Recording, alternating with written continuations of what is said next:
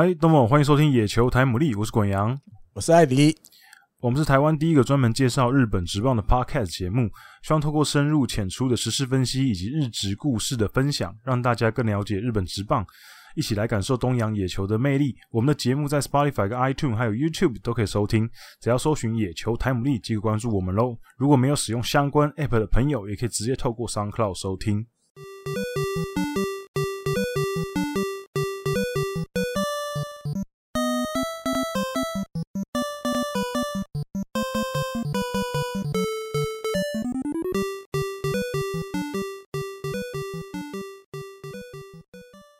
欢迎大家来到第九十一集的野球台姆利。那节目开始之前呢，还是有一些惯例的东西要跟大家讲一下，就是我们的赞助计划呢，现在还正在如火如荼的，就是进展当中。如果你有想要赞助我们节目的话，可以欢迎到我们下面的泽泽平台连接去呃赞助我们。那最近呢，因为那个我们的十人超级干爹方案，就有蛮多人在询问说有没有机会可以加开。因为有人可能想要帽子跟书都想要，所以我们在昨天的时候，我们加开了十个名额。哦，对，所以呃，然后马上就已经有一个又又售出一个名额，所以现在剩九个名额，所以之后之后就不会再加开了啦，因为二十个差不多了，之后就不会再加开。所以如果对于这个有兴趣的朋友，都可以呃尽量多多赞助我们。那其他赞助过的朋友呢，这这个礼这几个礼拜，我已经陆陆续续开始把一些东西都寄出了。只是最近，只是最近真的可能工作比较忙啊，所以大家多多担待一点，我就一个人我慢慢寄这样子。然后有些如果要面交的，在台北的也可以，或是你是外地的，可是如果你会来台北的话，也可以跟我约时间面交。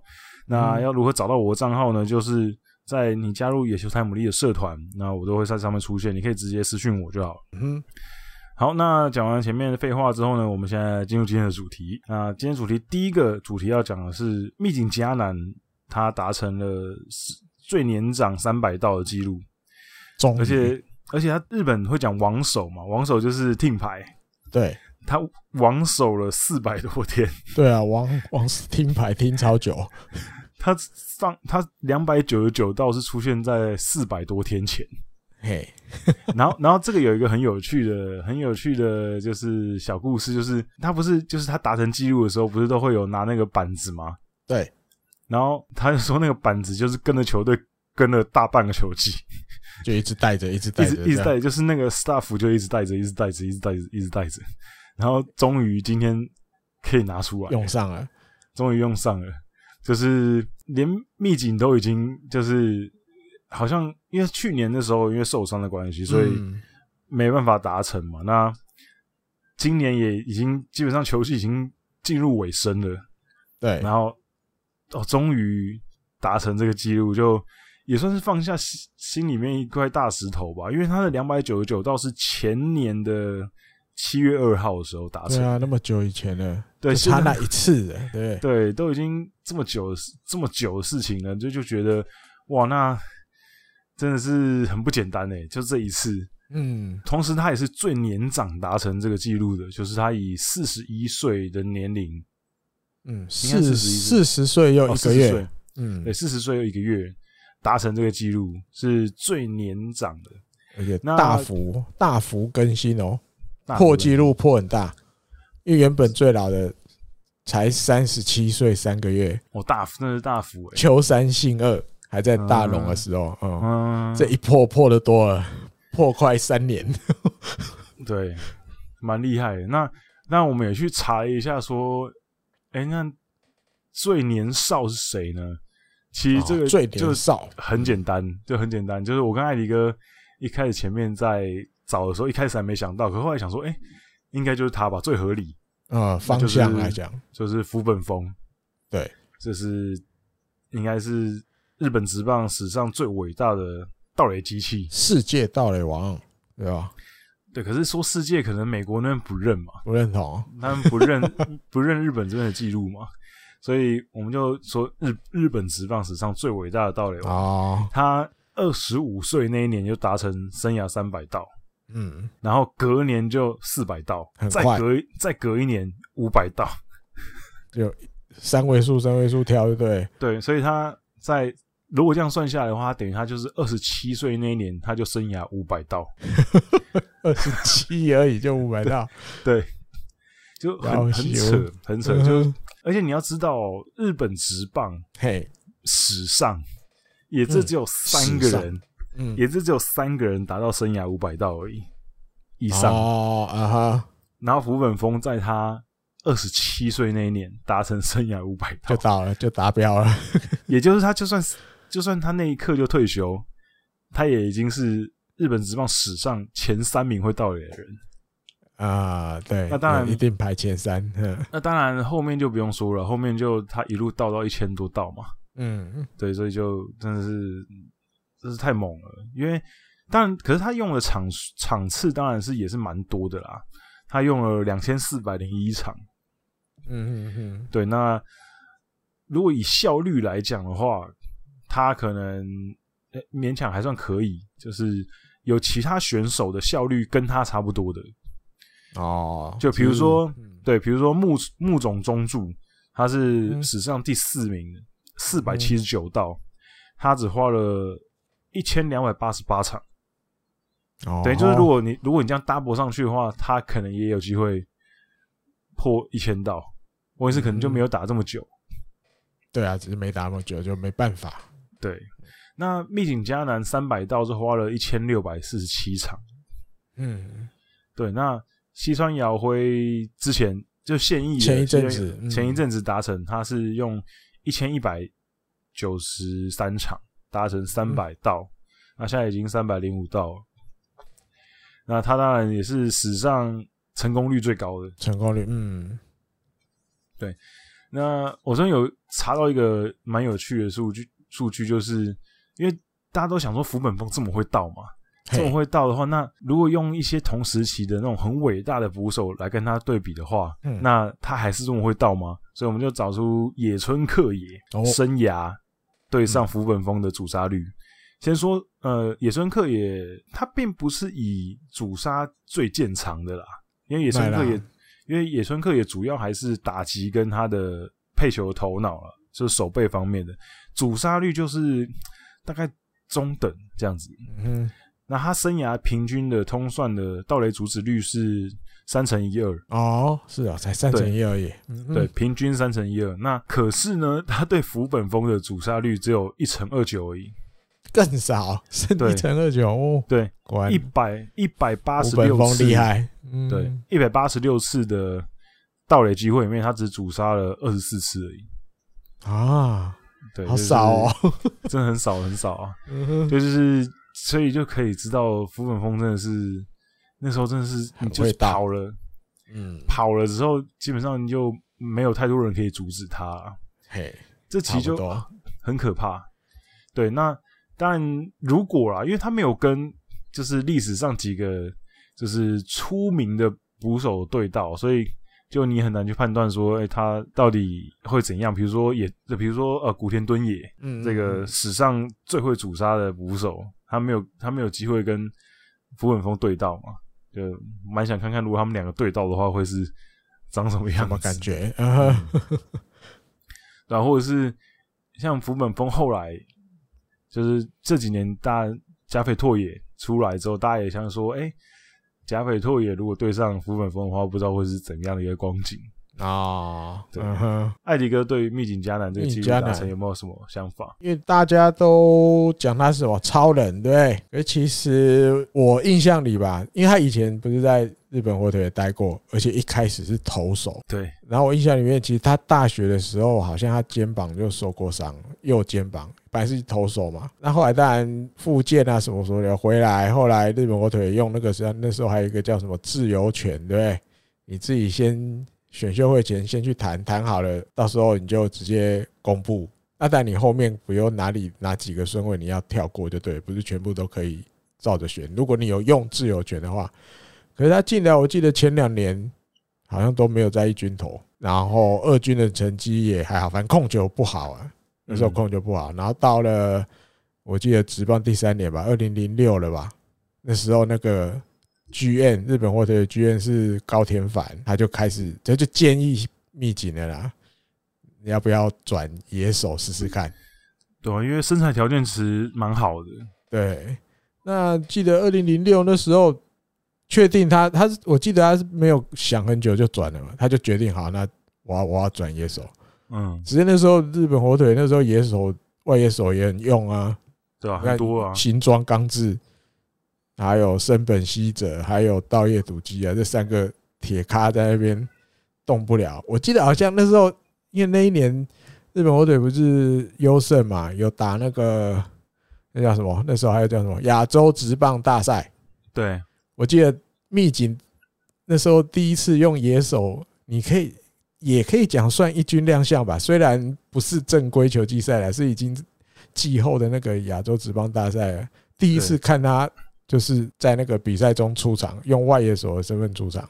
嗯，对啊，你像这样子日子一过，哇，十几年过去了，日子在过。对啊，现在二零二一年，那时候二零零六年，十五年前的事了。然后这样他慢慢累积，对你像那个时候，我又有速度又有 power。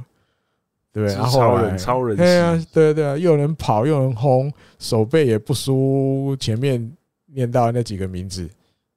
对，啊，这当然没多久，后来就被交易去欧力士嘛，欧力士完又是不是 FA 去阪神嘛？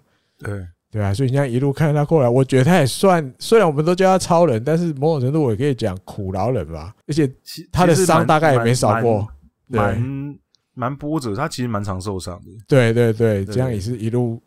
坚持到现在这样，至少也有一个记录三百道。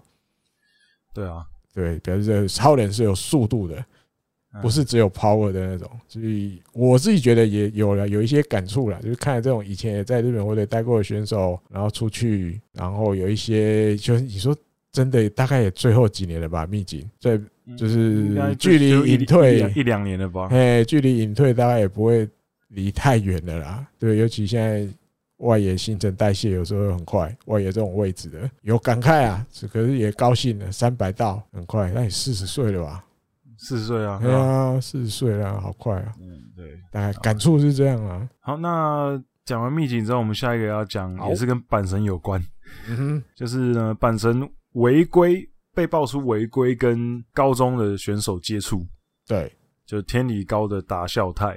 嗯哼，那一开始一开始是就是有新闻媒体有写出来，可他不是专他不是专程写说他们做的这件事情，对对，他们只是在文章里面稍微带到说他们有哎有聊一下这样子，嗯，就是在几号？八号吧，七号七号啦，应该七号的事情，八号的报道好像是这样，对，嗯，对，然后就是说本身的那个负责关系这边的那个球探。对，那叫什么？三本什么？三本我忘突然忘记了，然后就有在那个天理高校的这个这个场地里面跟达孝泰大概聊了十五分钟。对，啊，那报道里面也有应该有访问这个三本球蛋啊，因为山本球蛋还有还有说话，还有接受访问。他说因为是第一次跟达孝太就是这接触说话，嗯，所以他觉得诶，这个达孝泰给他的这个谈吐之间的感觉，嗯，蛮适合打直棒的那种感觉。嗯，哦，那因为他是他负责的嘛，这个达孝太这个天理这边的这个区域是他负责的。他说他的评价绝对是把他会建议球团摆在上位就对了，这样子。啊那个那个报道里面大家就提这样，其实我觉得报道也没有什么像国阳刚讲，他没有别的意思，他只是想要告诉大家，阪神有在。关注达孝太，对对，他他其实不是要冲康他们，对他不是要冲康，对对，他只是刚好写出来，对对对，刚好写出来。啊，因为好死不死，后来隔几天，就上礼拜嘛，对，那个比较八卦的杂志就给他写出来，嗯，说这个阪神违规，因为那个时候就是七号的时候，九月七号的时候，达孝太明明还没有缴那个职业的志望届志望书，嗯，好。但是你怎么可以跟他就是接触了十五分钟？这很明显就是违反那个职业跟业余之间的那个规定嘛。嗯，对。那因为那时候达孝太报道里面前面那个报道里面也有写说，因为虽然他们七号见了面聊聊天，感觉很不错，评价很高，然后打下来这边预定是九月十号要提出这个职业之王界。原本的报道是大家有提到这样。但是后来就被那个比较八卦抓到，他好像抓到那个点，哎呦，那你这部电哦，这个时间兜起来不行哦，嗯，人家还没有缴你就去接触了，是不是有违规这样？所以事情整个就闹大，大概是这样。嗯嗯，然后主要是呢，因为这件事情出来之后，嗯，呃，一开始大家就想说会不会有一些比较严重的处罚啦？对，后来就后来好像也没有，就是点到为止，就稍微警告一下，然后双方的家长们出来道歉，阪神这边的家长出来道歉，然后天理高那边的家长出来道歉。嗯，因为主要是两边的单位，日本高野脸是一定要处理啊。对。对，那他是有把那个谁，那个天理的监督跟那个野球的部长，野球部的部长。对，两个人就是严重警告，嗯，然后要他们提那个改善的报告书上来，嗯，是感觉起来天理这边比较严重，哎，有稍微有感觉比较被处罚啦，啊，对。对，那因为这个消息出来之后，应该基本讲大家也没有太意外啊，因为至少应该要还是会处罚嘛，因为毕竟这个见光了，就是你就是违反嘛。因为他就还没有缴嘛，十号才要缴。对，那原本大家会觉得说，哇，那 NPB 这边会不会给阪神什么处罚？嗯，对啊，因为过去，因为过去大家知道有一些那种类似给营养金的那种事情。对啊，那时候处罚就很重嘛。对，我记得那时候西武好像二零零七年的，因为那时候二零零七年的选秀是分高中选一次，大学选一次。嗯，那我记得是那个时候之前吧，选秀会之前，我忘了多久前了。有有被抓到，就是有在给，我记得是一个早稻田的选手，还有一个是社会人的选手。对，有在给营养金，被抓到了。然后又出事了。对，后来他那个高校的，好像前两子名就不让不让西武选啊。对，不给选。哎，剥夺这样啊，啊所以大家这次原本说，哦，完了，本身会不会？被处罚会不会？比如第一子名就都输了，不要变空气也不能选了。可是后来看起来没有，没事。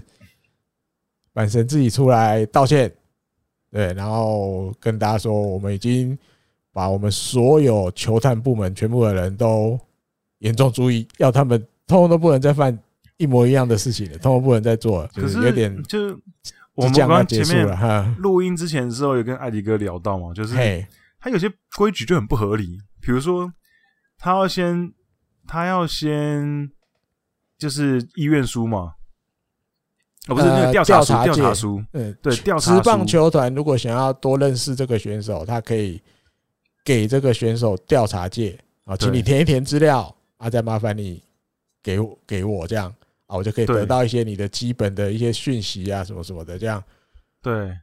那这样调查书，调查书，嘿，调查书。然后你给他的时候，你难道不用接触他吗？对啊，对，这有一点点灰色地带啊，我是觉得。对，那因而且你一般，我相信很多球探去现场，我觉得他们不可能，比如我就在看台这样乖乖看，看完了我就走，不会，多少还是会下去挨杀子一下。对，尤其有的。那些监督跟那些球探，有的其实以前都蛮认识的，你多少还是会下去挨沙子一下啊，或者是有一些选手看到球探来，你知道那个那个球探比较有名的啊，或什么的，你都还是会跟他们敬个礼，打个招呼。那这样算不算接触？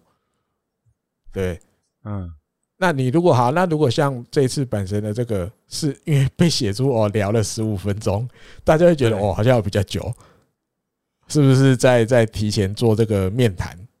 那种面试的感觉，因为他们现在的点是，你如果选手还没有交职业志望届之前，所有的球团是不能跟你有面谈的。你交了之后就可以面谈了。哦，因为他们有举例，比如那时候的大谷翔平，对他交了之后，哇，那就多了，不止日本职职棒十二个球团要来面谈，美国那边的球那个那个职棒队也是一堆都要来面谈，但是所有的那个就是要在。你交了职业之王节之后就都可以了嘛？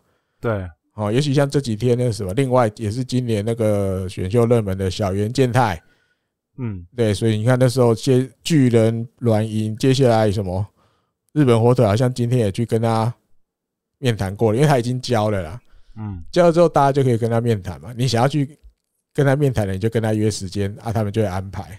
对啊，哎，所以这一次我是觉得没有那么严重了，我就觉得，然后对，没那么严重，只是就是因为被写出来了，那当然大家就要，当然就是要稍微至少要有一些表示啊，要不然的话，那大家如果以后都违规的话，对，就是在那个很灰色的地带游走，我觉得是这样啊，嗯、我觉得这样，因为你说我我是，当然我没有去跑过。比如像球探这样哦，我跑去人家学校的棒球场在旁边看，然后我看过什么什么情况，我是没做过这种事。只是我觉得你要人家完完全全都不能讲任何话，好像也不太可能。对，不太就像前面还要打个招呼，简单讲个可能几句话，我觉得有可能嘛。就像刚刚讲的，嘿，你要在公开场合，嗯，简单交谈，我觉得应该还行吧。对不对？你不要多讲一些别的哦，比如。签约之后的事，或是我们想要开什么条件的这种东西，基本上应该都没什么太大的问题了。你说就这样好，人家缴了职业之王界，然后你要想要去跟这个选手面试，你基本上也不太可能。最多我觉得也是提说啊，我们对你有兴趣，对，然后如果你来我们这边啊，我们大概会怎么样培育你，大概也就是聊这些而已啦。对，就算。已经交了志望借，你也不可能跟他聊啊。我我们可能会开多少签约金给你，我们可能会什么什么什么，不，我觉得不会聊到这种程度啦。对，只是面试，只是让彼此多一点熟悉对方的机会了。对，哦，那因为你因为毕竟每个选手虽然嘴巴不能讲，心里多少还是会有那种比较想去的，或者是比较不想去的，或者是哎，好像可去可不去，就是没有。不讨厌也不没有到喜欢，那就是因为要多借由这个面试，诶，让你觉得，诶，其实这个球团好像也不错，才会要有这个动作嘛，才有这个这个这个这个规定在嘛。对，主主要是博一个好感度啦。对啊，多让彼此。之后选之后选的时候会可能更顺畅啊，至少不会像日本队那年那个什么，那是什么的吕政诗那个左投，对，硬要选，哎，那一定他说连。那个什么，挨，沙子都没去了，那更更不可能有面试，那你就给他选。对，啊，有的就会觉得，哎，你怎么没有先来打招呼？更何况我已经讲，如果说第三指名之后，你就不要，请你们就不要选了，你还给我硬选，对呀，对，所以这些东西我是觉得，就我是觉得阪神有点运气没有很好了，就被写出来，对，就刚好被写出来，然后被被被那个日刊现代抓到，他把它放大了。把它放大了，啊，只是有点后后续了。我觉得后续事情发生了，对不对？两边也都道歉了，对？也有比如都严重注意什么什么的。那阪神到底还选不选打校台？如果有机会的话，嗯，会不会有一点不好意思选呢？对，你觉得？我我觉得应该不会啦，应该该选还是会选啦，应该该选还是会选。那只是我觉得，因为其实现在这个制度就是提出。选选秀意愿这个意愿书这个制度是算是后来才有这个制度的，因为一开始其实不是这个制度。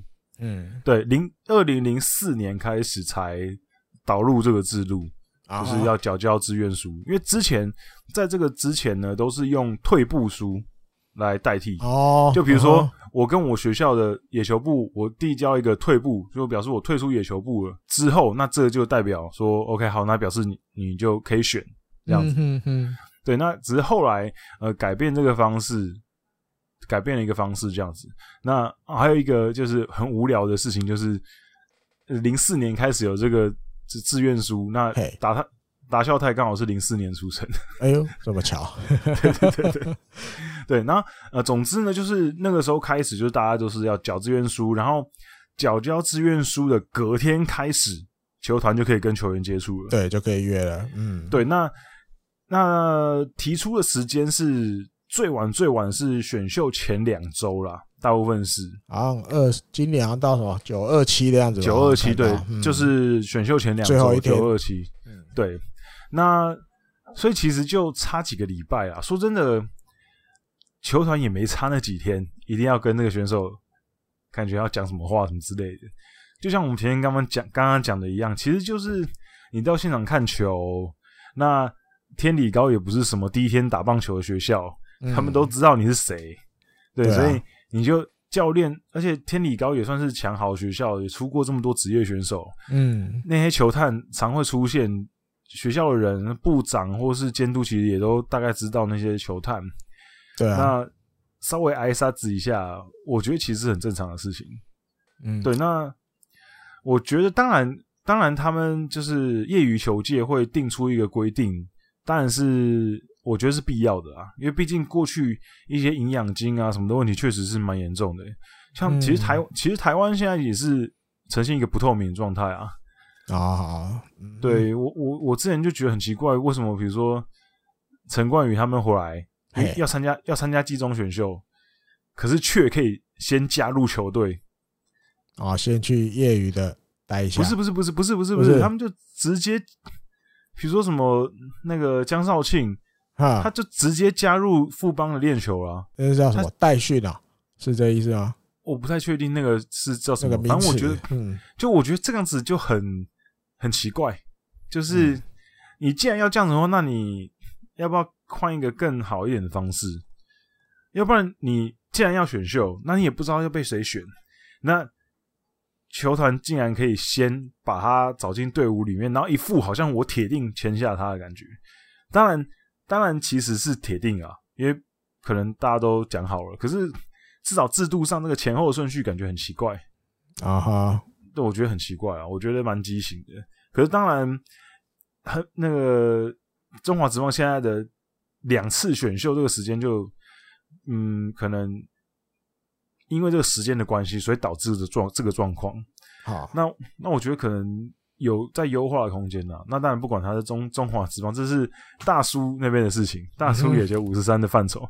嗯、那日本职棒这边其实选秀会，呃，算是这最近二十年来其实也有一些严格了啦。从呃当初的逆指名，然后取消，然后后来高中社会人分开，然后又合起来。嗯，嗯就我觉得现在这个样子已经算是蛮蛮好的了。蛮蛮好的一个选秀制度，那只是呃，跟业余球界，因为其实业余球界，我觉得他们现在算是敏感度比较高一点，因为你知道，现在其实连日本职棒球界选手都已经开始，呃，日本职棒的球团都已经开始意识到说，未来球员的争夺方面可能会越来越困难，因为打球人越来越少嘛。哦，对，所以。势必那个选手的那个破就会越来越小，嗯，那大家都去打职棒，那业余球界的人也会变少。那在高中可能还好啦，社会人可能就会烦恼，大学就会烦恼这个问题，就是他们的招生上面也会有一些困难嘛。嗯、对，那我是比较好奇说，因为我没有特别去研究，我不太确确定是，那如果职业球团不能太早跟选手接触的话。那比如说，大学球探可以早早的就跟高中球员瞧好说，你来读我大学嘛？好像可以，对不对？是吗？应该一样也不行吧？是吗？为什那为什么很常看到他们就说某某大学内定了？内定是指那个吧？就是你你有去跟他申请啊？高中就是你这个学生去考试的，是不是？哎，对，可能去考试，或是你。有交你的资料给他们审理吗？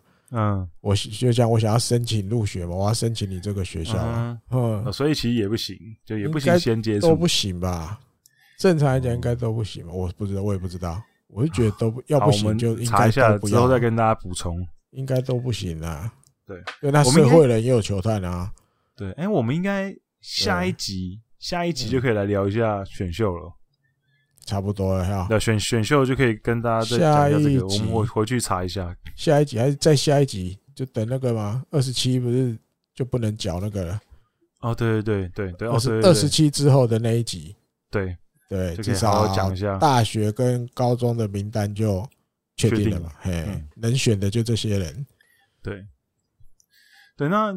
当然，就是回到回到日本职棒这一次啊，就是我其实我看了几个新闻啊，我觉得就像我跟前面跟艾迪哥在闲聊的时候讲到的，其实他那个部长跟监督他们讲那个话啊，就是其实就比较像是在随便找个理由搪塞一下，就是就比如说是不是带过了？啊、我们、嗯、我们不知道啊，什么东西？他说认知有认知上有落差，嘿，有落差。他们想的是说啊，因为我们这个达肖泰选手本来就是一定会缴职业志向书的了，这是确定的事。只是我们预定是十号要缴啊，我们以为说，如果是确定一定会缴的选手，那缴之前聊一下应该没有关系。大概是这种感觉，因为我们这个选手是一定要一定会缴的了啦。因为天理天理高也不是第一天出来打球，对啊，阿凡已经被高野连处罚就处罚了，那就是我觉得这这个理由听起来就有点那个了，因为有一些后续的报道写说，其实不管是天理高校这一边，还是这个这个阪神的球探这一边，其实大家都不是第一天做这些事情的吧，嗯。大家怎么可能不知道有这个规定？对啊，对你当球探也不是第一天了，你当那个高校棒球队监督也不是第一天了。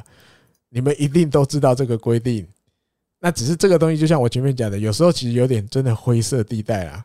你到底要聊到什么程度才是违法？还是真的有这么严格都不能讲话，一句话都不能讲，打招呼也不行？这也一定，我就决定不可能嘛，不可能严格到这种程度了。嗯，对，那只是因为毕竟就是被写了，然后甚至被放大了，那当然就是跟大家讲，对，我们有处罚，对，道歉，我们都有处罚，我们以后都不会再犯了。呀，就是就比较衰啊，只能说他们比较衰。对，那不然就是你把有些事情想的太简单了，想说啊，这个没关系了啊，没关系了，安娜没事了啊，讲一下 OK 了。因为当然，如果大家都能。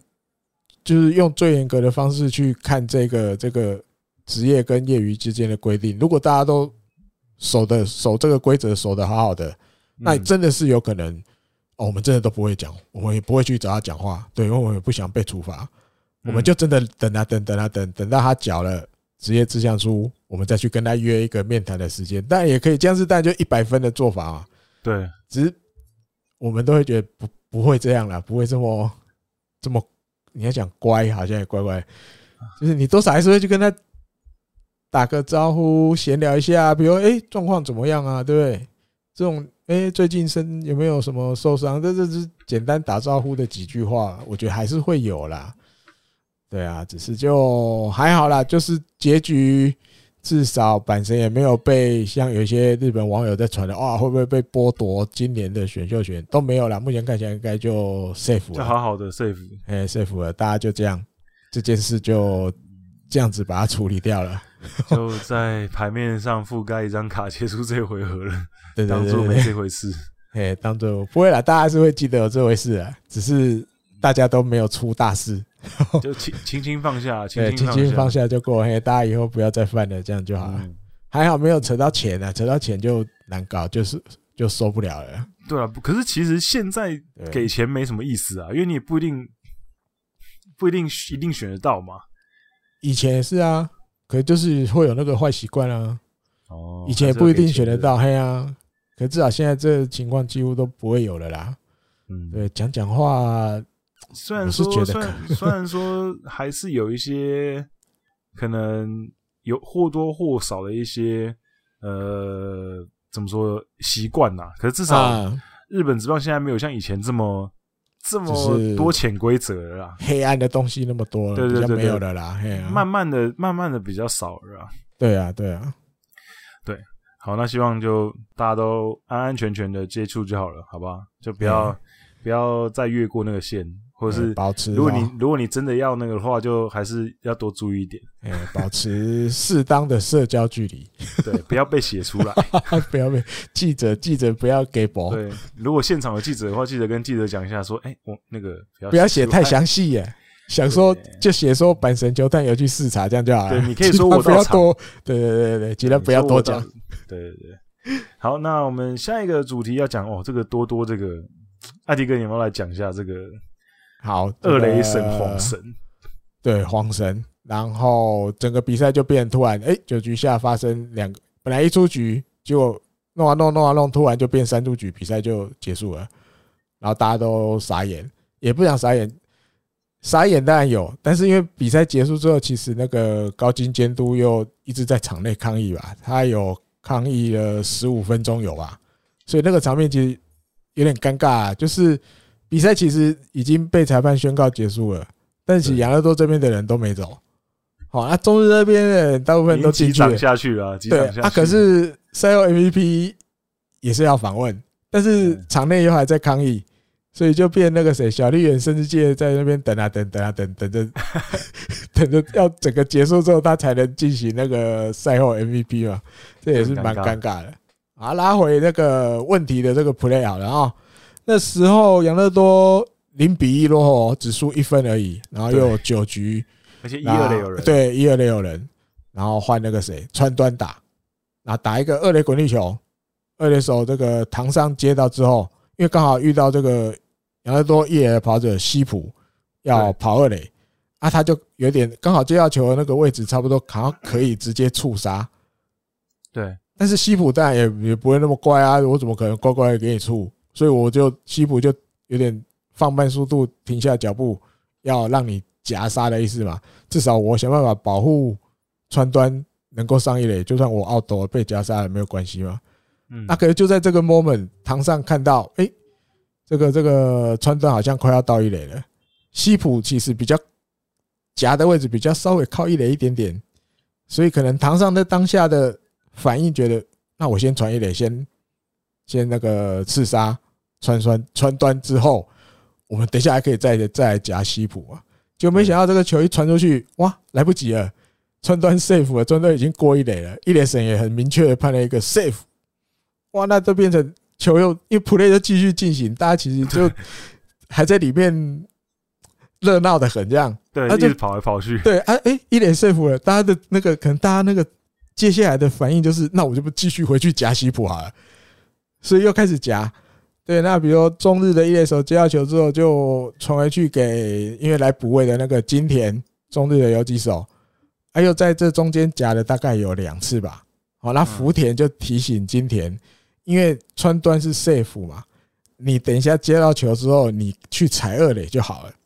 对，好，那金田就看到那个福田给他的这个指示嘛，那他就是接了球，然后踩了二垒。可是就在这瞬间，二雷神从后来的慢动作看起来，他好像没有看到金田有踩雷包，就慢动作好像有稍微往二雷看了一下，可是他没有往下看。对，那他也没有，他也没有喊 out。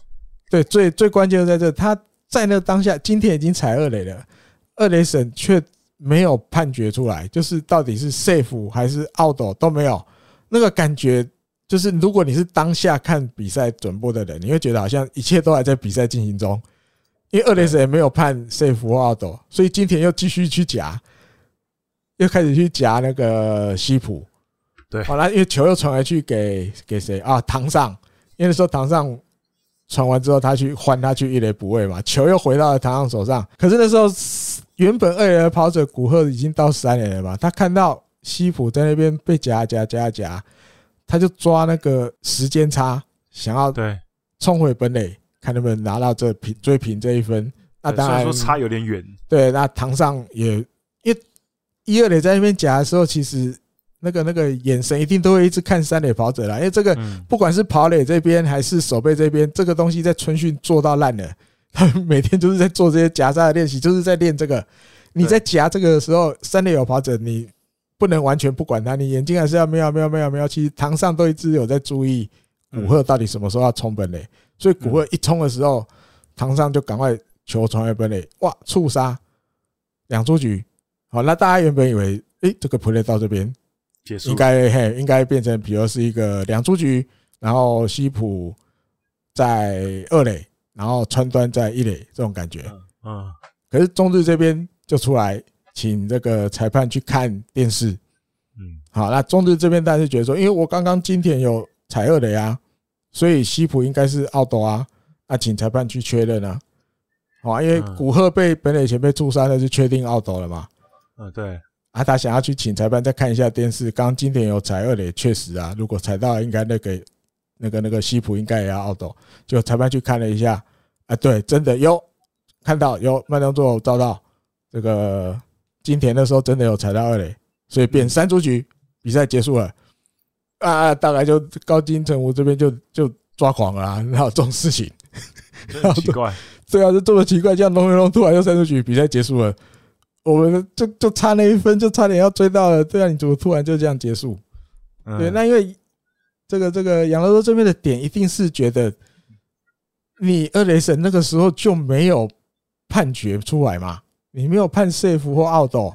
如果那个 play 他已经判 out 的话，就不会有后来对古贺绝对就不会冲出来跑到本垒。对对对对，就是你如果有就是确确实实的看到今田踩那个那个二垒，你判 out，西普就 out 了吗？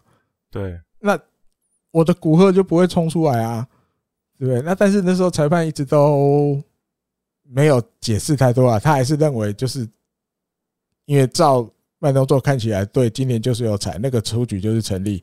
那古贺这个本垒前被触杀的这个也成立，所以就变成三出局，比赛就是结束，就这样要那一天就是这样要把它砍救起来，也没有要让步，反正就是这样。那但后来就是因为还是得得收啦，对不对？就整个事情也不可能一直一直抗议，一直抗议，抗议到到没天没夜。所以后来当然高进成，我虽然不愿意，但是那一天晚上就先这样。打打到这边，对，先结束，但是心里面还是很不高兴，所以他好像有向联盟养乐多球团这边有向联盟递那个什么什么书，类似抗议的书出去就对了，有有靠背一下就对，对对，要是希望你好好处理这件事情，因为我是觉得真的，我觉得是被那个什么去看电视的这个制度 request 嗯。害到，对，我自己说，哎，我去看，我就去看，然后。看完之后，哎，就就这样子就好了。对，但详细的办法规则我不见得有熟到这种程度了。只是我会觉得，request 能到底能不能去看再过去一个 play？因为我的认定是古贺的 play 是最新的，对不对？对。那一般去看，你就是看这个最新的嘛。那古贺这个 play 当然不用看啊，因为很明显就是 out 啊。嗯，那难道还可以再去看古贺这个 play 更之前发生的 play 吗？嗯，那如果这样，我可不可以突然，其实比如说三局的时候有一个 play 怎么怎么怎么了，我会不会突然想到说，哎，裁判刚刚第三局的时候有一个 play，我觉得应该是 out，你可以不要去重看一下？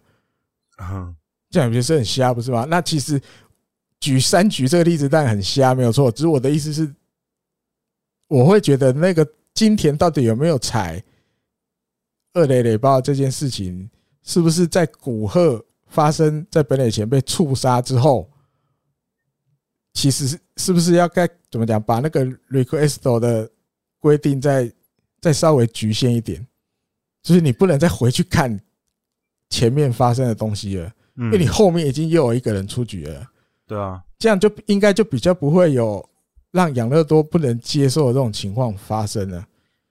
那当然，时间那个那个什么出局数也很巧合，就这样凑一出局，哎，本来一出局，古贺又多了一出局，看今田有没有踩雷包，有变三出局，比赛就结束了，这当然会让人家更不能接受啊！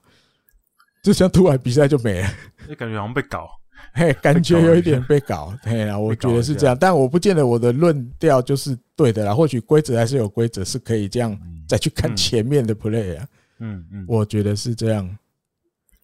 对，反正我觉得，因为其实这件事情过后，隔天，因为艾迪哥刚刚有讲到，嗯，杨乐多有跟联盟抗议，对，那当然抗议的第一个用意是说这个判决本身的问题，嗯，那再来的抗议的问题是在于，那如果呃裁判出现这种错误，嘿，有没有其他的处置的方式，除了口头严重注意之外。啊？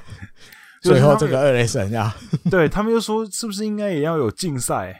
如果他真的评价了制度的感觉，对，砂锅大的砂锅大的失误，对不对？当然，大家还是尊重裁判，那对。也也知道裁判会有一些误判，这个大家都可以理解，所以才会有 request 系统嘛。嗯嗯嗯，就是因为怕有些裁判真的有些东西真的是你不能强求，他真的可能真没看清楚，嗯，所以才会有 request。那好，那当然我们可以容忍他有一些失误，可是如果像这种失误就很很很严重失误，直接影响到球队输球或赢球了嘛？对，那是不是有一些处置的方式？就像前几年，应该是两年前中日队那次，也是在中日中日队中日队同一个球场发生的。可是可是那一次中日队是受害者。啊啊哈，但球场一样，对。对，也是一个二雷，也是二雷神，也是他没有看雷包，啊、然后后后脑后脑有眼睛，对，用后脑看雷包，然后直接判一个 out，根本没有看，他可以比 out，对，所以就就。就是这种这种比较严重的失误，是不是应该有有一些惩处的办法哦？嗯，对。那尤其是刚刚提到一直提到的那二垒二垒神岛田哲也先生，嗯、对，五十四岁，他其实也当过职棒选手。过去哦，对，他一九九零年的时候第五顺位被阪神虎选进去，那。打了没有多久，九八年就结束他的职业生涯，然后隔年就去当裁判了，去考裁判了。嗯、对，那而且他在今年升官了。哦，他现在他现在是那个 Sub Group Chief 的，就是他已经是第三阶了，因为第一阶是那个吧 Chief 嘛，嗯哼，然后再下一阶是 Group Chief Chief 的 Group Chief，然后他们是 Sub Group Chief，基本上能到能升到这个位置都是。应该我看了一下，至少都是二十五年资历以上。至少应该讲过去他也，比如在日本一判过了啦，对对，或者是一些季后赛判过了，至少这个裁判在日本职棒里面已经是比较有资历的了，或者是你说有一些时机的，哦，就是觉得你过去其实判的不错，所以比如季后赛的时候，或是日本一的时候，也有安排你去执法。嗯，但是因为毕竟像前面讲，因为毕竟是人啊，人还是会犯错，只是这个错真的犯的有点大。那一个隔一天，裁判有去跟那个养乐多那边谢罪哦，报道也直接用谢罪这样讲，而且不是不止那个岛田雷审去而已，哦，比如审判部的那个有纪审判长，还有那个楚渊统夸部长类似的这种，就是裁判里面高层的。裁判里面高层的亲自去跟高金成武这边报告，还有谢罪，然后说他们了解的原因。那个岛田哲也二雷神，他后来有承认他没有看清楚一垒那边是 safe，他没有看到。嗯，对，所以他认为就是当下就觉得那那个夹杀应该还是在进行中才对，他没有看到一垒那边是 safe。嗯啊，理由是这样的，理由 解释自己没有做。那个金田踩雷包之后，到底 safe out 的这个判决的理由，是因为我没有看到一磊这边判 safe，这样好像合理啦，好像合理。但是因为隔了一天你才去解释，我是觉得就反正就事后想一个理由跟你道歉这样了。我承认，但我承认我的错，因为你没有判，就是很明显的事情。可是没办法，是比赛输了就输了。对啊，而且你看养乐多现在要跟阪神巨人，对不对？在争那个优胜，没有，所以所以所以今天就是那个啦，今天直接暴打巨人一波泄愤啊，泄愤，暴打暴打一波，巨人现在排第三，对对，嗯，看有没有机会啊，应该没机会。了，后后面的球队中日还差八点五场。啊哈，可以看到这个好不好？看到这个这个岛田哲也这个事情，嗯，就想到。前在在前一个礼拜，不是那个选手会跟那个 NPB 又有开了一个会嘛？啊，但最重要的是讨论那个那叫什么季中，那叫什么选秀？季中选秀嘛，是这样讲？对，规类似规则五那个啦，对对，主要是讨论这个。但是会中还有另外一个提到，选手会这边有希望裁判们可以接受一些动态视力的训练。的练习，嗯、你看就这么巧发生，就这么巧过一个礼拜，对，所以你是眼睛不好，眼睛不好没注意，没看到你的同事一雷神有判 safe，判的那么明显，对啊，手还比那么大，居然没看到。你看哈，好不好？照选手会的建议，比如今年球季结束之后，裁判们大家一起去接受那个动态视力的练习。可是，可是因为。因为这个感觉跟动态视力也没关系，因为他其实没有一直看着那边嘛，他他其实没有，动态视力就是那个啊，你像近藤那个时候好不好？比如他一张纸，对不对？他一张比如 A 四的纸，对，他看的比如中心点，但是他那张 A 四的纸的的那个里面嘛，有很多很多，比如说 I will kaki kukeko sashi su 的时候，你要眼睛照的顺序这样把它看完，比如 R E U A O 在哪里这样啊？嗯，有就是你你眼睛是只是一个点没有错，但是你用你的余光什么的，你可以把。剩下的字的每一个位置照顺序的把它看完，用最快的速度把它看完，念出来，这样还有很多很多练习啊。对啊，那如果动态视动态视力好一点，对不对？你二雷神你就可以发现你的同事很清楚的比了一个 safe 啊。嗯，我觉得是这样，有了一定有帮助，我觉得有帮助啦。啊，因为他的理由是他没看到一雷神判 safe 嘛。OK，但是怎么可能没看到？你就算没看到。你，我觉得那个镜头很明显，就是川端因为快很多啊。川端踏到一雷的时候，那个球根本都还没到一雷啊。那个又不是说一个很哦，川端跟球是一个超接近的 play，没有啊。川端很明显就是比球早到一雷很多嘛。你就算不是看到你的同事一雷审判 safe，你用你的那个，你应该看得到川端 safe 啦，比球快，那一定看得到的嘛。嗯，只是回推回来，就像前面讲的，人终究是有时候会犯错啦。对啊，只是你就对啊，五十几岁的欧吉上做动态视力训练，我也不知道会不会有什么，可能或许效果不会那么好啦。年纪比较大，我觉得我觉得犯错犯错倒是没什么问题，只是就是可能大家在场上裁判之间呐，我觉得可能这这次事情可能也是。一个可能他们需要反省、需要检讨的地方，就是任务的分工的部分，可能还要再更更细一点嘛。比如说发现这种状况的时候，谁要看哪里，谁要看哪里。当然，他们平常教育训练这个一定有，一定有啊，对啊。只是就是你还是要更清楚一点啊，因为那时候你如果看那个比赛画面的话，确实看起来有点乱，有点乱。就是裁判不能乱啊，对啊，就是就是你要更冷静一点。即便是二十五年以上的资深裁判，还是会很乱。应该讲。如果没有这个看电视的这个判决，对这个东西前呐，如果遇到这种情况会怎么办？大家这样想吗？如果现在没有电视辅助判决这种东西的话，那你打比赛遇到这种情况，你一定是请四个裁判去开会，对对，讨论出一个结果。到底刚刚因为二雷神没看到，那一定是问，比如主审或三雷神有没有人看到？对，看到今田确实有踩二雷。那如果四个人讨论的结果是，哎，对我们刚好都没看到，那可能就会有一个解答出来嘛。嗯，对。那如果比如主审或三雷神，他很确定我有看到今天有踩，啊，那可能就会照类似这场比赛这样嘛。对，那因为现在有看电视的，所以变成其实也没有人知道到底三垒审跟主审有没有人看到，那也不重要，因为现在可以直接去看电视。对，啊，电视一看啊，有彩，好那。那个西普奥斗，所以我觉得有时候多了这个东西，当然本意是好的啦，嗯，可是刚好用在这个时候，又感觉好像有一点点没那么恰当。不，我是觉得不应该用去看电视，然后看到这个刚刚已经发生过的东西。不是因为他们前面就没有注意到那个 play，所以他们好像理所当然就看一下后面这个 play。对啊，所以我说如果没有看电视这种东西的话。或许三雷神跟主神就变比较关键嘛？到底有没有人看到？因为 play 不是比较不是在他那边发生的吗？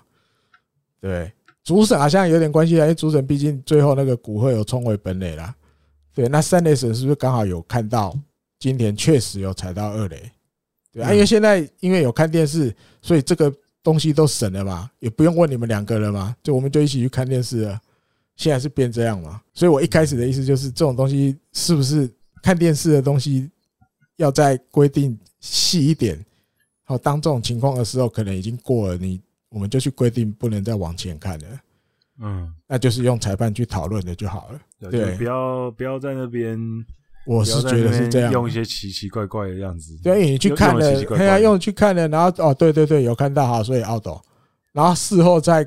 去跟你道歉说啊，没有啦，因为前一天是因为我没有看到那个伊雷神是判 safe，那都我是觉得都后面才想出来要向养乐多解释的东西了啦，嗯，对不对？你如果不要看电视，另外两个裁判有人有看到，那大家一定都不会有话讲了。我相信，对，我觉得是这样啦。所以这个制度，看电视这种东西，用在当然好的地方当然是比较多啦，只是偶尔会遇到这种比较尴尬的情况，感觉好像变多余的。嗯，好，我觉得是这样。好吧，那就只能说裁判不好当啊。那只是说发生这种直接影响到球场上面的胜负的问题，当然会就比较严重一些。嗯嗯嗯。那所以大家就想说，那是不是应该？而且那一次那个判决出来之后啊，就这个判决出来之后，那 YouTube 上面一票那些 OB YouTuber。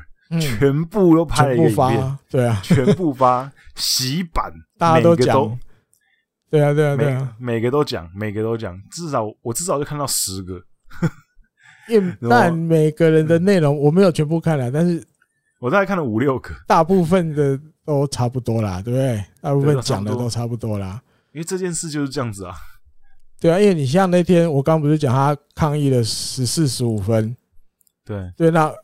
那个那个，我记得有一个 YouTube 的影片，是他那天的解说是那个什么藤川球儿，对，所以他就一直对那个 YouTube 应该就他就是只是拿他的可能手机，比如拍着他家的电视，然后刚好就录到了藤川球儿讲一些这些东西什么什么的。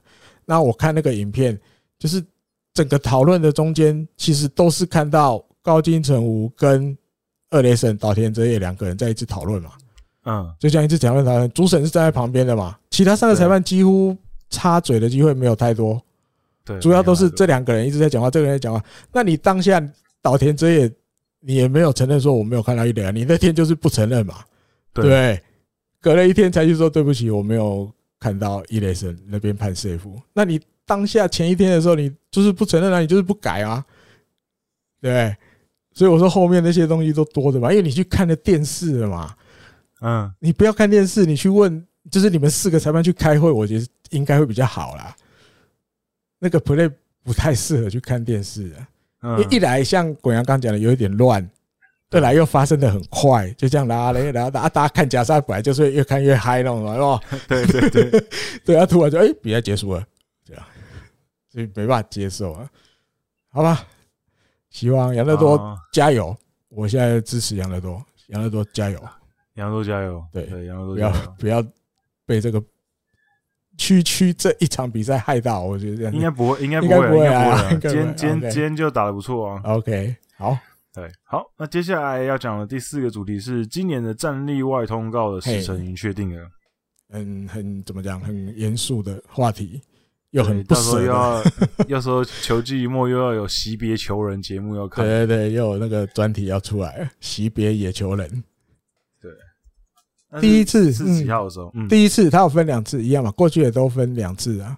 第一次的战力外通告期间是十月四号开始到二十五号，等于我刚刚有看了一下，差不多二十五号几乎就是球季赛最后了啦。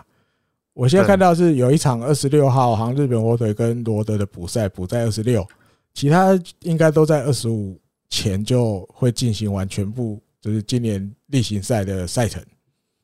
啊，第二次是这个高潮季后赛，全部的日程结束后的隔一天开始，一路到整个日本大赛结束后的隔一天，这样。那有参加这个什么日本大赛的球队，因为你还有一些移动啊什么的，所以多给你一天。好，有参加日本大赛的可以在日本大赛结束后的再隔一天，所以后天的感觉。那是最后一天发那个战例外通告，因为我印象里面应该也是有比过去的时辰早一点。嗯，对，因为过去我记得最早也大概是就差不多季后赛要开打的时候吧，是第一次吧。我印象里好像是这样。嗯，对对。因为你看，变十月四号可以开始，十月四号其实还比选秀会更早哎。我们就已经觉得今年选秀会提早了，对不对？球季中就开始选，结果你看第一次的战略会通告在十月四号，就比。比那个选秀会还要早，那表示更是在球季例行赛还没打完前，而且还剩不少场吧？我看至少可能剩十几场都还有吧，就要先确定哪些人要 say goodbye。对，可是不过就是也差不多了啦，那个时候也也差不多了啊，大概知道哪些人真的是用不到了。但或许大部分的球队不会不会想要抢头香啦，这种事情可能比较不会想要抢头香。对，没没有没有在抢这个头香的。哎，不会想要我四月四号就直接发，因为真的还太惨，球季都还没结束就发，可能拖拖拖拖到球季快打完，他再来大家开始发战略的通告。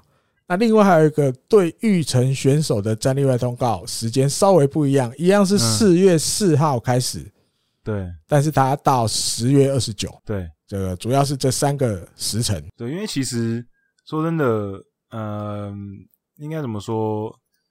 这个时候，球队有很多事情要处理啊，那嗯，要忙起来啊，那当然战力外什么选手这个事情。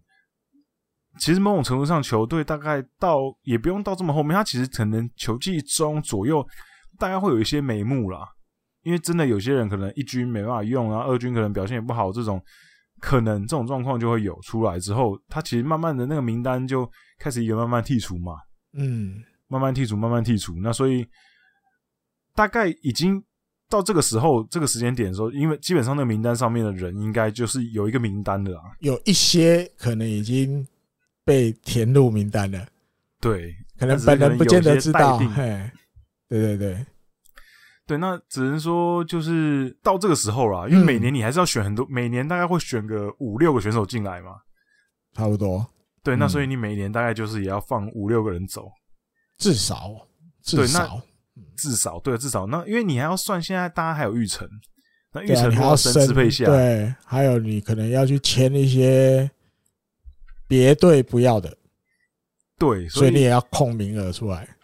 对，所以就是这个选择上就会觉得，可能有时候也会选择困难吧。因为比如说有会哦，嗯，那等于等于你你就是要开除选手啊，有时候就是这很难开除。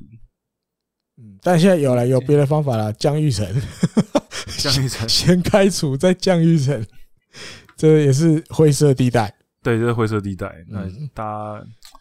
不鼓励啊，不鼓励，嗯，不鼓励，对，不鼓励这样子，那就觉得还是到这个时候，你就还是会回到我们之前前几集节目讲的，就是大家都很努力，职棒选手都很努力，可是真的，一军名额就这么多，对，那一军先发的名额就那么多，对啊，所以你要在一军上面，然后又要在一军又要拼到先发，这个真的是很困难的事情啊，很辛苦，嗯。每年看到那些战例外，也会觉得，像比如说，你看上哎前几天，嗯，阪神队的俊泰就直接宣布隐退了。啊，对啊，隐退了，俊介，俊介。啊，俊哦对，俊介，俊介，嗯，他直接也不等球队战例外了，他自己知道，我就我若不讲的话，我估计也是战例外，或者是也球，或者是球队也用不到我了，或者球队已经跟他那个了啦，跟他可能协调好了，哎，谈过了啦，哎呀，我们用隐退。战例外，战例外可能。不好看呐，嘿啊，那你有没有打？有没有考虑隐退啊？对对，你有没有要打？那如果你没有要打的话，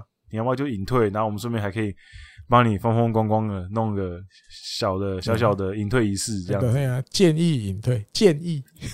对对啊，所以估计以后应该也会可能不知道会不会进入阪神球团当个有个什么职位之类的。嗯，应该有可能吧？我觉得，对，应该有了。对，所以我觉得，就看到这种时候，就会觉得，像我上个礼拜，哎、欸，上礼拜开始，我就是因为我最近就会开始在 YouTube 上面会，之前不是很多 OB 的 YouTuber，我都都有订阅嘛。嗯。然后最近我又再再稍微再找了一下一些可能我们之前没有注意到的，我也都把它订阅起来，然后稍微看一下。新的、新的、新加入的 OB。对对对，不少哦。比如比如说，我就比如说，我就有看那个。上田刚史的 YouTube 频道，对，然后，然后他他他有一集就是在讲说，就是他那集的主题是说，为什么，嗯，他的职业生涯会这样子就结束了啊？就他就他为什么没有成功？嗯嗯嗯，对，然后我就听他聊，如果有兴趣的话，可以去找上田刚史的 YouTube 频道。嗯，其实我听他讲的时候，你就会觉得，其实有些东西。并不全然是选手可以控制的，当然，嗯，就是你很努力练球，然后你你用尽你的全力，可是有时候就是这样子嘛，你就打就是没办法在没办法在对的时间跟对的位置打出好的成绩，嗯，那那个有些时候可能机会会给你多多几次。啊，可有可是有时候机会是稍纵即逝，你可能就这次机会没有，你就没有了。也是。对，比比如说嘛，比如说像我们刚刚前面提到的密井嘉南，他以投手的身份进入职棒，失败了。他因为身体条件好，所以他得到第二次机会，就是球团说你要不要转野手？那他得到这个机会之后，他也把握住了，运用他的身体条件，他成功的转野手成功。嗯，可是更多的是就直接投手战力外了，就没了。嗯，如果他身体条件没这么好，嗯，他当年就是直接被战力外了，他连转野手的机会都没有，都没。嗯，对，所以你有时候就是运气，运气跟，但你还是要努力啦。嗯，没有努力，当然什么都没有啦。哦，对对，所以就。嗯，有时候就看会看他们，觉得这就是很残很残酷啦。这个这个职业赛场真的是蛮残酷的。没错。好，那到时候就战力外的时候再 跟大家好好聊一下这些被战力外选手的故事吧。应该又会有一些哭哭的故事出来，哭哭，的故事出来。好，那我们有一个有听众信箱，嗯，哦，有一个是新店阿龙。嗯，那新店新店阿龙他寄信来，他是要问那个就是杨乐多刚那个判决啦啊，所以对，所以我就不特别念出来。好，那可是我们有收到你的来信，那我们刚好这一集就有讲到这样子。嗯，那好，再来是那个什么，Eric，嗯，Eric，Eric 问了一些球探的问题。哦，那我觉得我们这个就并到那个讲那个什么讲选秀那一集，我们一并就讲，嗯哼，就好了。对，嗯、好，那。还有那个，你不是要分享那个看电影啊？对，看电影，看电影。我我我这这一集先介绍，先分享一个。嗯，对，那没关系，我先我刚既然都念了，我现在再念一下。好，再是朱俊彦，嗯，有寄听众信箱来。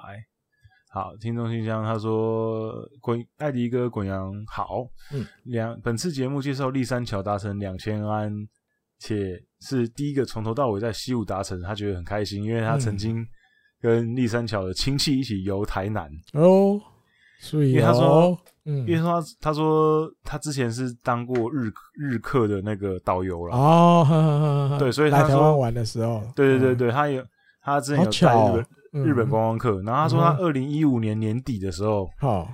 带到一组客人是一对老夫妻，嗯，然后他说。先生是阪神迷哦，就老先生是阪神迷，嗯，可是老太太说呢，她的堂妹应该是堂妹，她说她是那时候说是那个伊豆扣，可是没有深入问啊，不确定是哪一边，是的，可是亲戚，对。对，可能是堂妹啊，就是那个老太太的堂妹的女儿，所以就是外甥女啊，嫁给了一个嫁给了一个习武选手。哦，然后然后他就说，哎，是谁？嗯哼，然后那个那个老太太就说啊，名气没有很大，嗯、你可能不认识。啊，客气客气。是西武队队长叫姓立山。啊哈，然后然后他就说，哎，是立山桥吗？他说、嗯。哦、你知道啊，然后说当然知道，立山桥也算是西武队蛮出名的选手啊，而且不是没有名啊，对对对对，然 对，然后就是老太太就说，因为。就是他的堂妹，嗯，很很很早就去世了。哦，嗯，所以他所以他跟他的外甥女就是关系很好，就视如己出这样子，把自己把她当做自己的女儿看待。所以后来外甥女跟立三桥结婚之后，其实每一年过年，他们两个年轻的夫妻都会去跟就是老夫妻就是拜年这样子。对，所以就是有点像是，所以算不不是很远的亲戚，是每一年至少固定都会碰面联络啊。对，所以说因为这个缘分的关系，所以他虽然是火腿球迷，可是他后来看比赛看到立三桥也会帮他加油，高兴。嗯，对。然后他说，另外就是小蛙泽也加入罗德，他也很开心。嗯，因为他六月七号的时候才加入熊本火蜥蜴啊，火蜥蜴。嗯，对，因为俊彦是那个嘛，在熊本县跟熊本跟跟高雄交流促进的顾问嘛。嗯，对，所以加入火蜥蜴，然后。六月才加入，然后三个月就实现梦想，回到日本职棒，所以他觉得对熊本来说也是与有荣焉呐。希望未来这样的例子可以越来越多，越来越多。嗯，好，那我跟大家来分享一下我看的那个纪录片。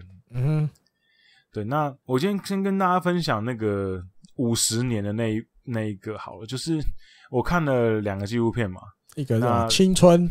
一个是青春，梦想，一个是梦想家之源啊，梦想家之源。啊，对，然后今天是青春，对，好，对，那因为呢，这两个纪录片，嗯，的时间就差了五十年嘛，对，刚好，对对对对对，一个五十届，一个一百届，对，一个是第五十届的纪录片，然后一个是第一百届的纪录片，那其实跨越了接近一个甲子啊，接近一个甲子，那当然整个。说真的，如果你去看两部的话，你就会觉得那个氛围差很多啊，因为毕竟年代也差很多。对对。对，因为因为甲子园五十年的时候，那个时候就你知道，一九那时候应该还是一九六六几年吧，一九六八年的时候。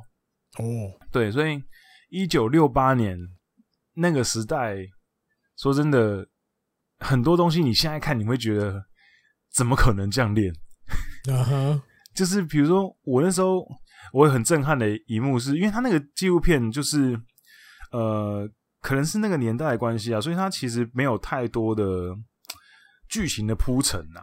嗯，他其实他其实比较平铺直叙的在拍摄。哦，对，就是他他的故事线很清楚，不像现不像现在的纪录片，其实会有一些。呃，故事的编排，因为其实纪录片虽然是记录真实的东西，可是它其实还是会有个脚本。嗯，就是纪录片的导演他会必须要他先脑脑子里面会就先想到，他说我这个纪录片拍出来，我会希望观众看出来的故事感是什么样子。嗯嗯嗯，所以他会有一个他自己脑子里面会有一个脚本，就是我需要哪些画面，然后这些画面的的讲故事的方式会是怎么样。嗯，通常会这样子，所以。还是有蛮多纪录片，就现在的纪录片会蛮有张力的。可是，呃，那个五十五十届这个纪录片呢，它就很平铺直叙。它基本上就是一开始，他先拍了一些学校在自己学校训练的画面，然后呢，拍完之后呢，然后稍微拍了一下哦，那个时候日本的一些大概的民间的一些状况。嗯哼，然后再来就到甲子园里面，然后开幕式，然后长官讲话。然后初回战，然后二回战，三回战，四回战，准决胜，决胜，就这样很顺，这样一路拍上来。然后也没有太多剧情铺陈，它就是拍比赛内容。哦，所以说真的，你去看很容易睡着，因为因为因为其实我认真的说，以纪录片来讲，它的娱乐性很低啊。嗯。就是它内容其实算是蛮无聊的，嗯哼，因为它就是就像我刚刚讲，它就是在记录那个比赛的过程而已啊，它并没它并没有它并没有太多的故事在里面，因为像一百年那个是有故事的，它以横滨准人高为主，然后围绕在教练身上，然后围绕在教练的儿子身上，然后围绕在花卷东的监督身上，甚至是大谷翔平、菊池雄星也出现，嗯，所以它是有一个。它即便是纪录片，可是它也是有故事。可是五十年那个，它是就真的是纪录片，就是真的记录。对对对，他就记录这个，对他记录这个比赛的过程。嗯哼。可是我觉得是很有价值的，因为毕竟是五十年前，然后不止不止五十年前，对对对，不止五十几年前的，对五十几年前的东西。所以我当下看，虽然觉得说真的蛮无聊的，可是我还是觉得这些东西很有价值，因为。他拍到很多那个时候的一些光景嘛，呃，啦啦队、啦啦队的样子，应援应援球队的样子，然后嗯，场边观众的穿着，然后球场的样子，嗯哼。那我一开始最震撼的是，他一开始拍的时候呢，他有去拍一间学校，是北海道的学校。哦。然后因为外面下下雪嘛，嘿，所以呢，他们的训练方式是在。那个某一块滑冰，应该滑冰场，嗯，就是前面的人滑冰，然后后面呢拖一个轮胎，嗯，然后轮胎上面坐一个人，然后要往前滑，哦，呵 呵就是算是呃冷的天气冷的地方的一个训练方式，练体能，对，那就是这个方式，嗯，说说真的，现在应该是不不太可能会有这种方式。嗯，那还有另外一个是，呃，也是他们同一个。因为外面下雪，没办法在外面训练，所以他们在放学之后，嘿，在学校的校舍里面校舍里面，嗯，就是各个各个不同的角落都架设他们的临时的练习区，比如说，他们就把那个把那个轮胎挂在那个楼梯的把手上面，好然后就对着楼梯的那，就是把手练挥棒。我都很怕他们会把那个楼梯的把手打断，因为是木质的。啊哈，对对，所以我就觉得这就蛮酷的。现在比较少会有这种。这么土法炼钢的，嗯，因为毕竟训练五十几年前的事。对，那当然这个后来啦，他们还有一个就是，比如说趴在地上啊哈，用用手掌跟膝盖，然后往前这样匍匐前进这样子。哦，现在不可能会有这种训练，啊、绝对百分之两千万 不可能会有这种训练。对，所以。然后你就觉得他们那时候感觉习以为常啊，这个东西，嗯、这个东西习以为常。问题是现在看你就会觉得很扯，嗯，但不过那个那个时代背景下，它就是长那样子。嗯，对。那比赛的过程当中，呃，从进进场啊到整个球员的穿着、长相，我觉得对我来讲冲击都蛮大的，因为。跟现在其实都差蛮多的，嗯嗯嗯，因为那个时代还是一个，就是可能女生是没办法在球场上的年代。哦，所以你看场上可能清一色都是男生，男对，然后呃穿着的方式，然后呃长官在台面上台面台上讲话的内容，也都是讲一些就是有点像是，因为那时候可能第二次世界大战也才刚结束十几年，所以。很像是那种 战后讲的话。啊，比如说我们就是要为了要让整个全国国民更有力量啊，什么东西，然后我们怎样怎样的，就是蛮蛮蛮，我觉得蛮特别的，就是那个那感觉，我有点讲不太出来，就是讲我有点讲不太出来那个是什么感觉，因为而且我也详细忘记他讲什么。那只是只是这个这个纪录片呢，它。是日本很有名的一个导演，叫做四川坤拍的。嗯哼，那以他当时的规模来讲啦，他的这纪录片已经是当时的超级大规模了。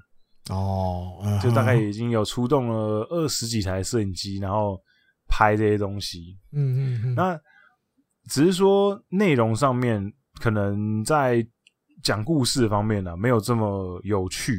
嗯。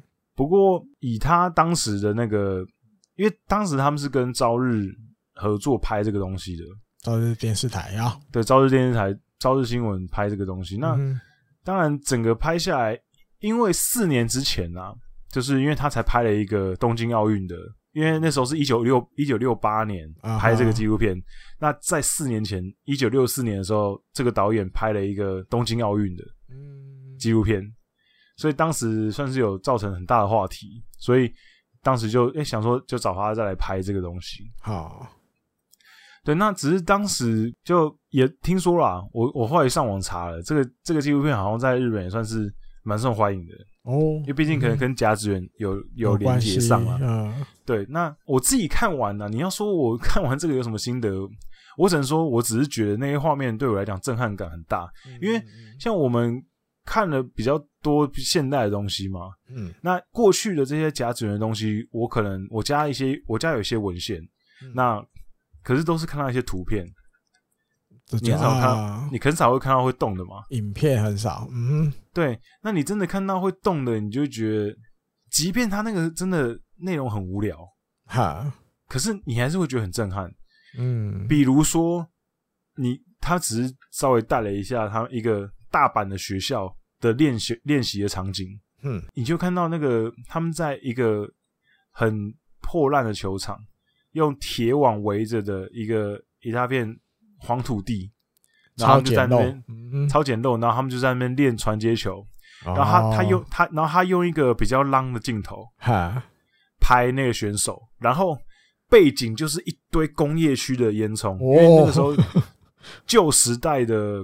大阪那个时候可能还是工业城市，啊、那时候因为日本战后，所以他们工业就是要拉抬他们的经济，所以他们那时候工业飞速的成长。对，所以就是你要说这个电影好看吗？我觉得是不好看的，是不好看的，嗯、是无聊的。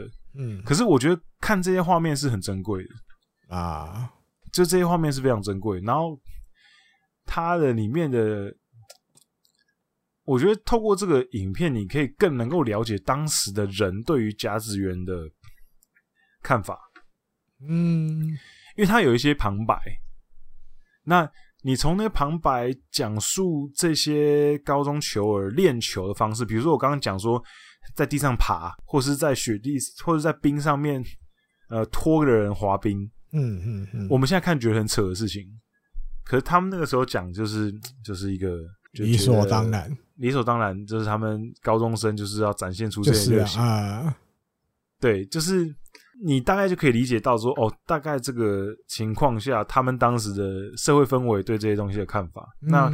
我觉得主要是这些东西让我觉得很珍贵啊。那如果你是一个以一个娱乐项来看的话，这个纪录片是无聊的。啊，对对对对对对。那只是看的角度不同，嗯哼，对吧？看的角度不同这样子。那因为详细里面的一些，而且我觉得最让我有点不太理解的是，它里面有它里面还是有介一点点啊，一点点介绍一些故事，比如比如说他有介绍到一个高中，然后。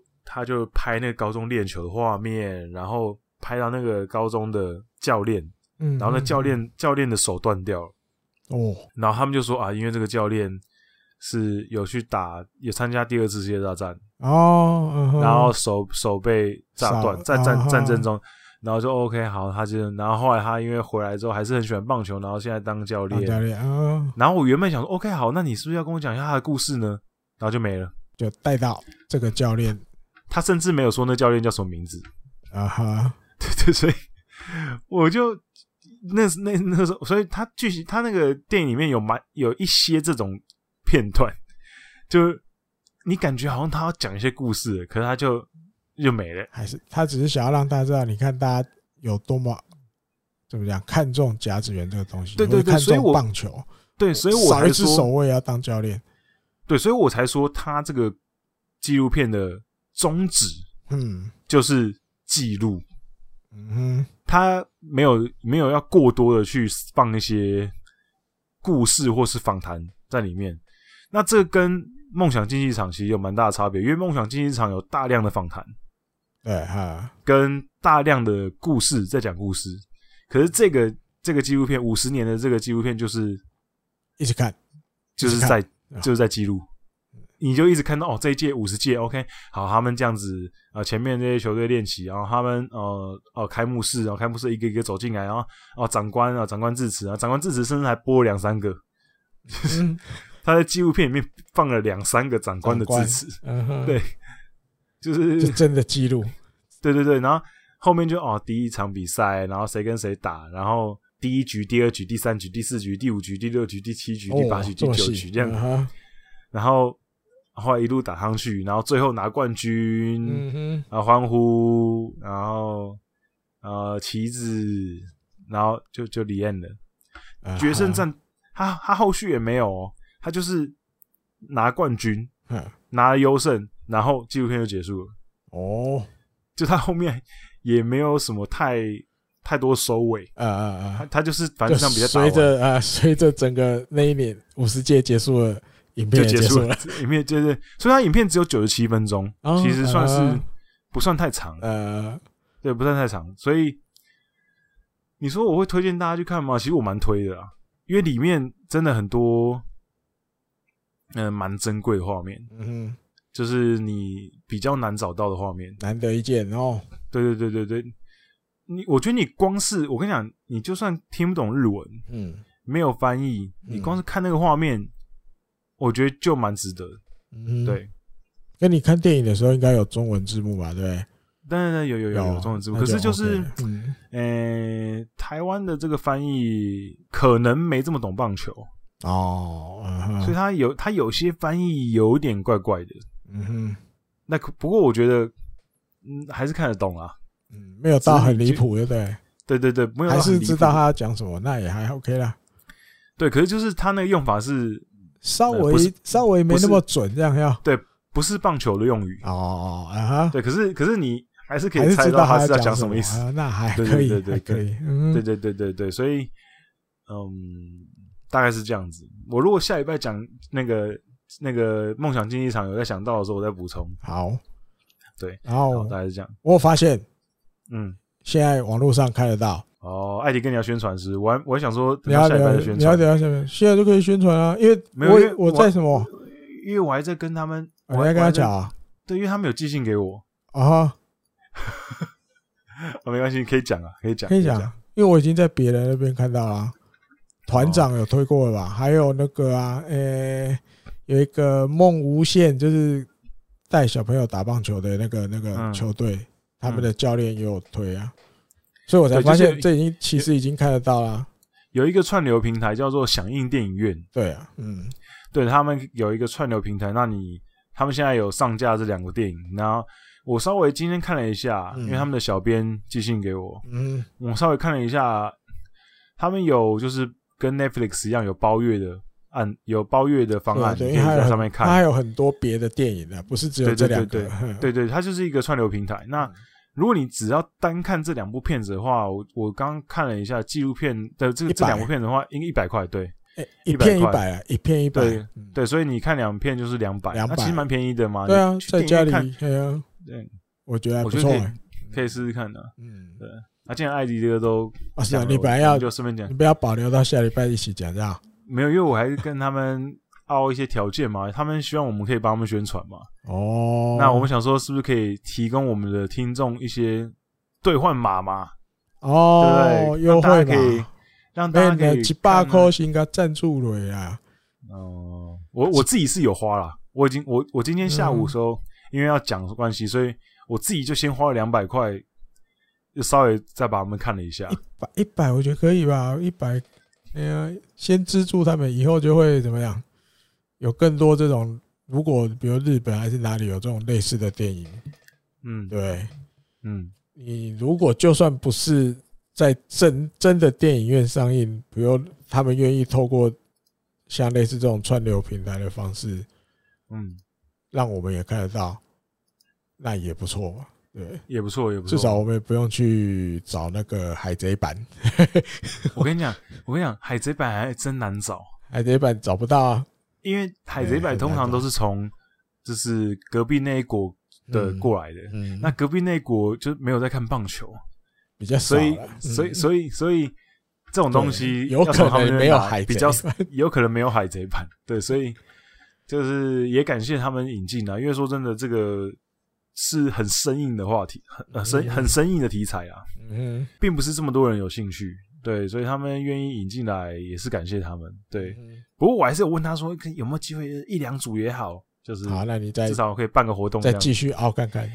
对对对对，一两组应该不不至于让他们亏太多了。OK，对，我们先応援他一两组。